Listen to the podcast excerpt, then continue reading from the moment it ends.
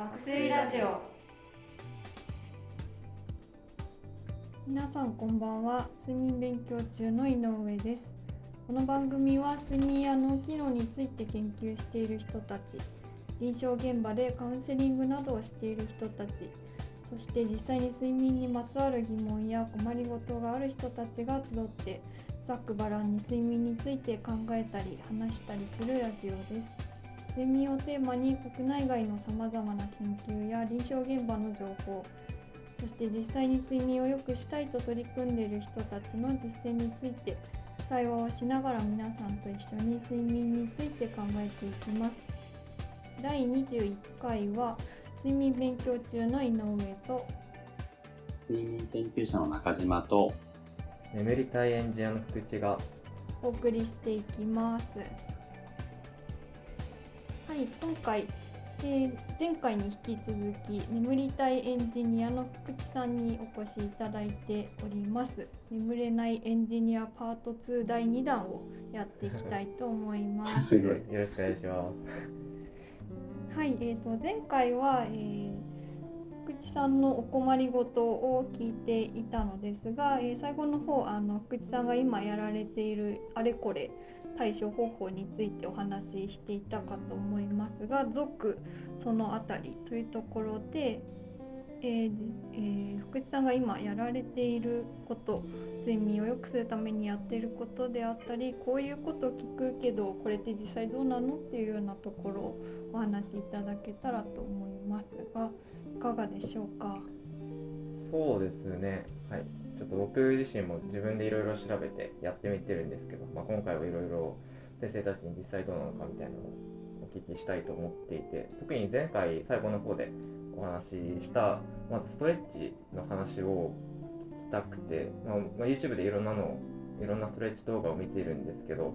あのあの例えば僕は寝る前とかに、まあ、足を伸ばしたり肩をほぐしたりっていったストレッチを、まあ、数分程度やってお布団に入ったりとか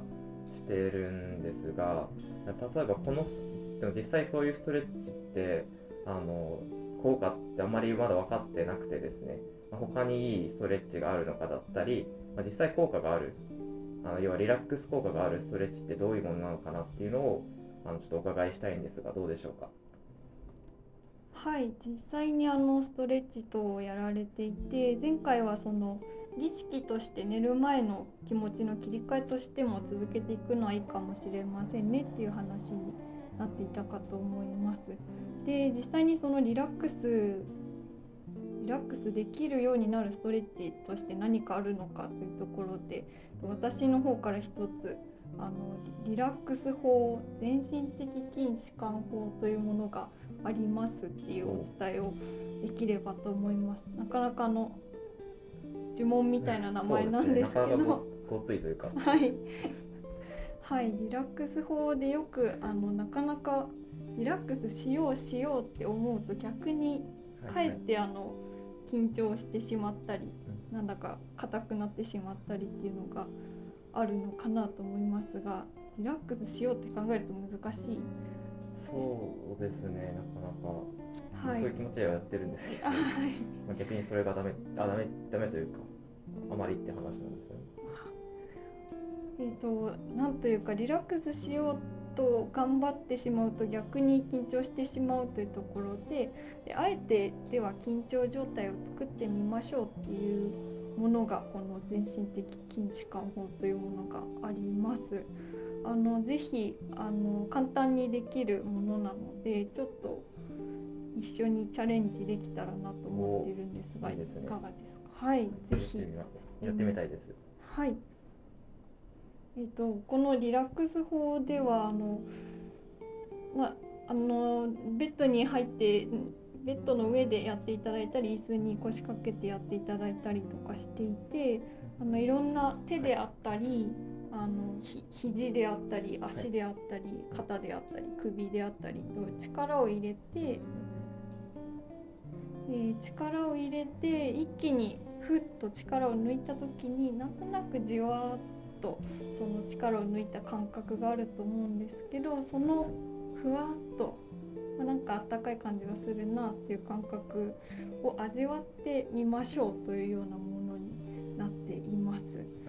はい。拳握って話した後のはい、ななんとなくじわっとする感覚があると思うんですが力を抜いた時の感覚をただただ感じてもらうっていうものがあります。はい、いきなりなんですが一緒に簡単な手のところでもできたらなと思います。はい、ではですね、えー手を拳を握っていただいて5秒握ってその後15秒力を抜いていくというのをやっていきたいと思います。はいでは5秒力を入れます。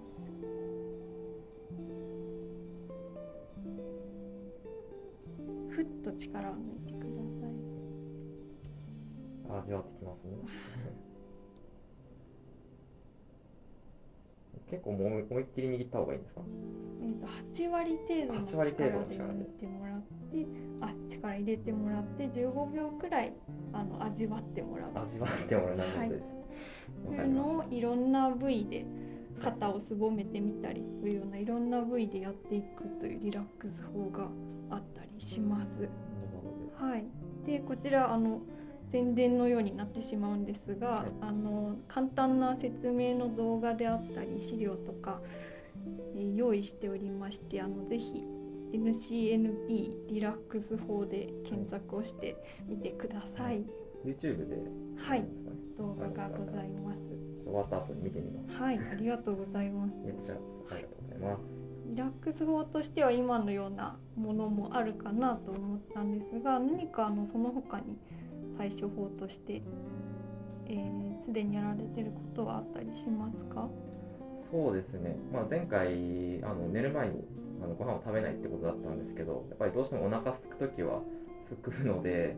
なんか例えば食べ物の寝る前に食べ食べてもいい食べ物だったり、まあ、これはダメだよって話をお伺いしたいんですが、まあ、僕自身が最近はそのあの、まあ、味噌汁とかあの固形物じゃなかったらいいのかなと勝手に思ってまして、まあ、それであのちょっとどうしてもお腹空いてる時とかはあの味噌汁自分で作って、まあ、インスタントのスープとか作って飲んでみたりとかして、まあ、してるんですよね。まあ、やっぱり一息つくという意味でも、まあ、スープとかっていいのかなって勝手に思ってやってるんですけど実際この睡眠と食べ物の関係って話を先生たちにお伺いしたいんですがこちらはどうでしょうか？はいあの寝る前に、まあ、せめて固形物じゃなかったらいいのかなっていうことで味噌汁とかを飲まれてるということですが中島さんこの辺りいかがでしょうか？はい。やっぱりあの、睡眠と食べ物の質問は、よくいただく質問でして、眠る前に、あれですよね、なんか、こんなものというと、まあ、代表的なものだと、あの、ホットミルクとか、よくですね、あげられて、あったかいものって少し、あの、リリラックス効果といいますか、まあ、そういったものがあるので、なんか多くの人が気に入ってらっしゃるのかなといった印象があります。で、気になるところは何を食べたら眠れるのかといったところですけども、これは結構ですね、あの、難しくてですね、あの、お薬を除いて特定の何か物質を取ってですね、眠るというのは、現代の科学ではなかなかあの難しいというふうにですかね、まあ、言われております。でおそらくあの、この眠る時の食べ物というのは睡眠にとっていいものと、あとその、お腹にとっていいと言いますか、体にとってのという二つが、あの、入っているのかなというふうにですかね、よく質問をいただいて感じまして、例えばあの、睡眠を良くする物質といいますか、あの、メラトニンという物質がありまして、それってあの、お米にも入ってるんですね。そうなんですねそうなんですよね。で、お米を食べれる、そうそんな、そんな話をすると、じゃあお米を食べたら眠れるのかみたいなんですかね。あの気になるところだと思うんですけども、どのくらいお米を食べたら眠れると思います？一食に一食にどのくらいの量と言いますか。はいはい。これ寝る前に限らず1日ってことですか？寝る前に。えー、あ、えっ、と、そうですね。眠る前ですね。まあ、一日、はい。まあ、じゃあおにぎり1個程度とか。皆さんどのくらいだと思います？そうですね。実際に作用するって考えたらものすごい量食べないといけないんじゃないのかなとか思ってしまいました。そう。本当に本当の通りであの一食に例えばあの1トン近いと言いますか。はいそのぐらいのあの量を食べないと、実際の人間の眠気を引き起こすっていうのはやっぱり難しいというふうですかね、まあ、言われておりまして、まあ、現実的にあの特定の物質を取ってというのは、何と言いますか、あの信じる者は救われると言いますか、そういったところも多々あるのかなというふうに思います。ただ、あの、一つ気をつけなければいけないのが、夜更かしをすると、あの前もお話ししたかもしれませんけど、あの、炭水化物とか食べてしまうと、やっぱり朝起きれなくなるっていうんですかね。あの、満腹すぎるとあるので、あの、夜更かしをしてしまっている方に関しては、まあ、消化にいいものとかですかね、を、まあ、おすすめしていますね。ありがとうございます。例えばなんかヨーグルトとかみたいなうん、感じああ、ですかね。確かに。そうですね、ヨーグルトですけど、一方で、あの、どうですか？夜食にヨーグルトってなんかあんまり食べたくないのかなっていう気も しまして、やっぱり夜食となるとラーメンとか食べたくなりますよね。まあ、そういったものは避けた方が、ザ炭水化物みたいな。そうですけど、やっぱり睡眠より大切なものはありますからね。あの、なんと言いますか、夜食の楽しみというか、はい。そこはもうばばさっき言ってたはい体のってことですね。ですけど、まあ、いろいろそのバランスと言いますか、まあ、睡眠が全てというよりも、その時の大切さとか考えてもいいのかなと思いますね。井上さんはどうですか？睡眠研究者の卵として夜食はどんなもの食べてます？そうですね。できる限りそのやっぱり気持ちとしてはこうこってりしたなんというかジャンキーなものが食べたくなるっていうところで最近すごく自分として気持ち人生のバランスを考えた中であのラーメンのスープに豆腐が入ったカップカップ麺じゃないんですけどうん。カップスープっていうのがあってこれは私の中では割とその夜食の解決解決案だと具材はヘルシーですね。はい。でもラーメンラーのメンのジャンキー感が味わえる。ああ、いいですね。さっき言った話の2つを取れるというか、はい、睡眠と体の幸せを取れるという。はい、そういうの。プラマイゼロみたいな感じの。ちょっと後で教えてください、商品。はい。お願いします。ありがとうございます。中島さんはどういったものを食べていたりとかありますか？僕はですね、まあ、最近暑いじゃないですか。だからもうアイスですね。あアイスー、なるほど。アイスストックがありまして、はい。はい、アイスを選んで食べるっていうのが最近の楽しみですね。なるほど、なるほど。アイスもうん。まあゼロですもんね。先生のまあ、某全某芸人の 理論が出ましたけど。はい。はいろいろその、まあ、人生のバランスを考えた食べ物とかが出ていきましたが、はいそろそろお時間になりましたのでまとめに入ります。えっと、今日は第2弾パート2第2弾として福地さんにお話しいただいていろいろ運動、えーストレッチであったり対処法されていたり食べ物ってどうなんでしょうかこういったものはどうなんでしょうかというようなお話をしていただきました。内容としてはあの私はリラックス法をおすすめさせていただきました。で食べ物としては今たくさん上がっていたような自分の食べたい気持ちにやや素直になりつつ体のことも考えたものが見つかるといいですね。はい、え2回、えー福地さんにご登場いただきましたが今日はいかがでしたでしょうか？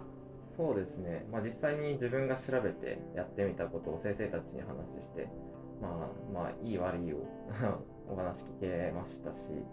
まあ、実際になんかぜこういうの試した方がいいよみたいなのも出てきたので、まあ、早速帰りにアイスを買ってあの 寝る前に YouTube で NCNT のリラックス法を検索してあのやってみようと思います。ありがとうございます。アイスが寝れるわけではないので、その点だけご注意ください。まあ、まあとりあえず、まあ、じ自分の幸福感を高めるためにあ、そうですね。やってみますね。はい。はい、自分に合ったものをいろいろトライしてうんみてくださると嬉しいです。はい、えーそれでは皆さんまた次回お会いしましょう。